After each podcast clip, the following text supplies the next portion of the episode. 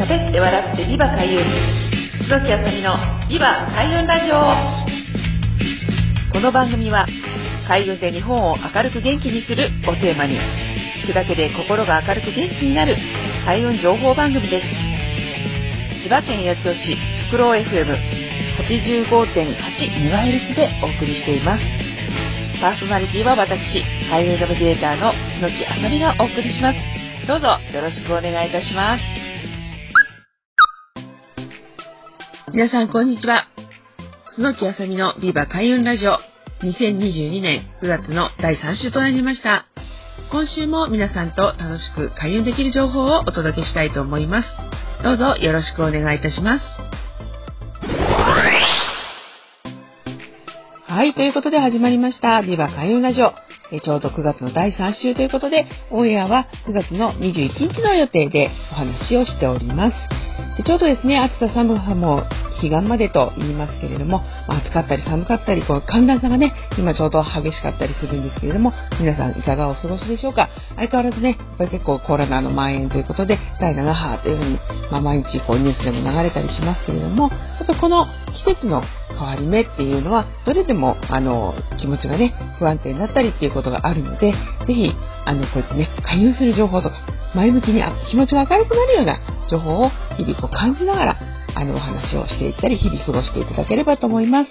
はい、ということで、ちょうど今ね、お彼岸ということでお話しさせていただいたんですけれども、このお彼岸っていうのはですね、春分とか秋分とか、まあ、このね、年に2回のその、まあ、ちょうどお昼と夜があの、ちょうど同じ時間になるっていう、この日を挟んだ前後3日間っていうのをお彼岸ということなので、9月は23日が秋分の日で、20日からちょうど26日までが、まあ、お彼岸の期間ですということなんですね。はい、これまあ仏教の行事だったりはするんですけれども、やっぱりこの秋分秋分というのが一つの、まあ、太陽の、まあ、昼と夜のね、陰と陽のちょうどこの、ね、分岐点ということで、まあ、世界各国こういったものを大切にしてらっしゃったりします。はい。なので、この春分の日を過ぎると、もう本当に夜の時間の方がどんどん長くなってくる。要するに、昼間が短く、まあ、秋の日はね、鶴瓶落としなどと言いますけれども、そういったもう、昼が、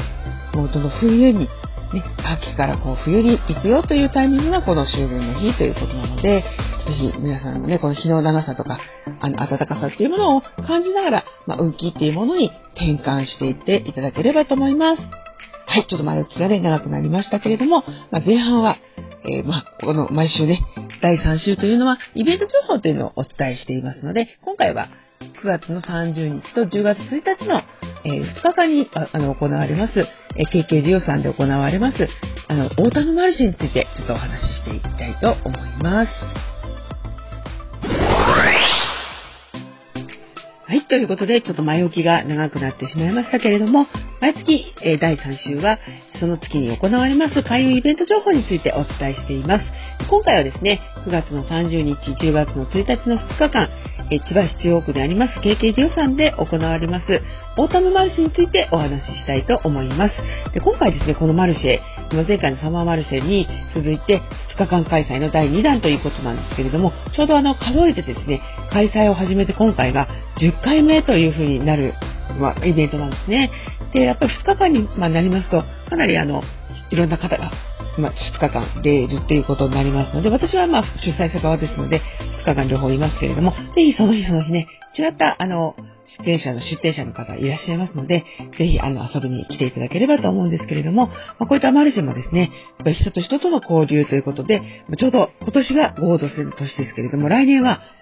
あの、白く木星の年なので、特に9月は白く木星の月ということで、まあ、このね、人と交流するとか、イベントに参加するっていうのは結構ですね、あの、その月の運気に合ってるかなっていうことで、まあ、開運すること。間違いなしというふうに、あの、私は思っておりますので、楽しく、あの、皆さんと出会える機会をね、これからも提供していきたいと思います。え2日間のイベントで入場は無料になっていますので、ぜひ、皆さんね、お近くにお友達と一緒にお誘い合わせの上、ご参加いただければと思います。お待ちしております。い、ということで、え前半は開運イベント情報についてお伝えしてるんですけれども、後半は、え今私が取り組んでおります断捨離についてお話ししたいと思います。実はですね、この断捨離の話を聞いたのは、まあ、ちょうど7月のね、15日に、まあ、つくばで行われた海湾朝活ということで、私のお友達の、まあ、学さんがね、つくばで主催しています、海湾朝活というところに参加された方が、あの、ちょうど断捨離しましたっていう話を聞いてですね、わあ、すごいなと思ったんですけれども、今までね、私も断捨離断捨離って言っていて、大規模な断捨離ってしたことなかったんですね。で、その方の話を聞くと、もう本当にお家にあった、あのー、一切合切、本当にもう、もう子供の頃の、あの、お子さんのね、あの、ものから、ま、家具から家電からもう本当にお洋服から、一切も自分に、あの、今、違うなと思うものを、まあ、どんこう、お家から出していったっていうふうになると、もう本当にお引越しですかと思われるぐらいの、もう本当に大量のものを、まあ、お家の外にね、出して誰かに分けたりとか、まあ、譲って、あの、ね、差し上げたりというようなこともしながら、あの、出していったということで、まあ、トータルですね、その方も20キロぐらい痩せましたっていうことで、え、そんなことってあるのと思ったのがきっかけだったんですね。私ちょうど実はその先月の、あの、ちょうど8月の8日ぐらいから10日間、まあ、コロナの陽性になって家にいなきゃいけなかったんですけど、じゃあもう本当にもうそういうね、まあ、特に8月は合同性という月の合同性の月です。今年の合同性の月だったので、本当にあの、この、あの、まさにね、運気が、もうピークの時っていうことで、まあ、外にも出られないので、もうこれは断捨離するしかないということで、もう今まで、まあまあ、娘のね、もう子供の頃のものとか、こう、ずっと重なっていたのが、片付けられなかったのをもう少しずつ、この10日間でやったっていうところがあるんですけれども、なんか片付け始めるとですね、もうだんだんこう、いろんなところが気になって、まあ、自分のものと、まあ、その家族のね、ものっていう以外にも、まあまあ、両親が同居してますんで、両親もですね、もういらないものあったらもう片付けるからってことで、まあ、荷物の袋の中入ってたものを、まあ、一切合切こう、ひっくり返してこれはいるいらないみたいなことやってるとですね、なんと1ヶ月ぐらいで、まあ、トータル3キロぐらいま痩せてしまったというところなんですけれども、やっぱり気持ちが、やっぱり思考がね、整理されていくっていうのも含めて、まあ、本当にスッキリしていくので、どんどんこう気持ちも前向きになったり、新しいお仕事とかいい情報が流れてくる。たったこう1ヶ月、本当に自分のものとか、まあ、家族のものを片付けただけでっていうことで、まあ、本当にすごいなと思ったので、まだまだこのね、あの、1年間ありますから、まあ、こう順番に順番にやっていって、まあ、お家の中にあるもう前のもの、いらないものをですね、とにかく、まあ、外に出して、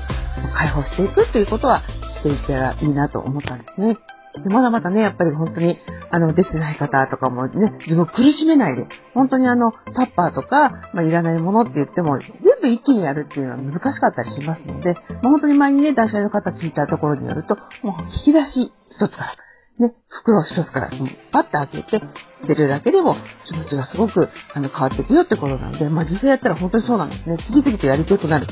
っきりしていくっていうのはすごくあの大切ですので、ぜひ皆さんも試していただければと思います。はい、ということで第3週お届けしました。また来週もあの皆さんとお話ししていきたいと思いますので、どうぞよろしくお願いいたします。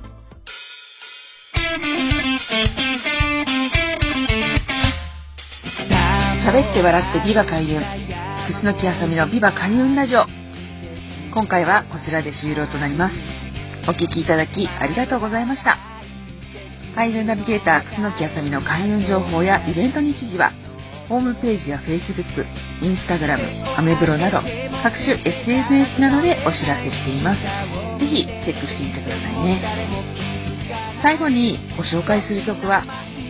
私の、えー、住んでいます桜市にもあります。自然豊かな環境で地域の特色を生かし子どもたちの個性を育てる全国の小規模特任校地方の小中学校を応援する学校応援プロジェクトというのを立ち上げています。ここで、えー、曲を作ったんですね、えー、おいでよ僕の小学校という曲です、えー、四本翔さんに作曲していただき、え私楠木あさみが作詞をしました。ぜひ聴きながらお別れしたいと思います。それではまた来週、リバ開運ラジオをよろしくお願いいたします。パーソナリティは私、開運ナビゲーター、楠木あさみがお送りいたしました。また来週もお楽しみに。さようなら。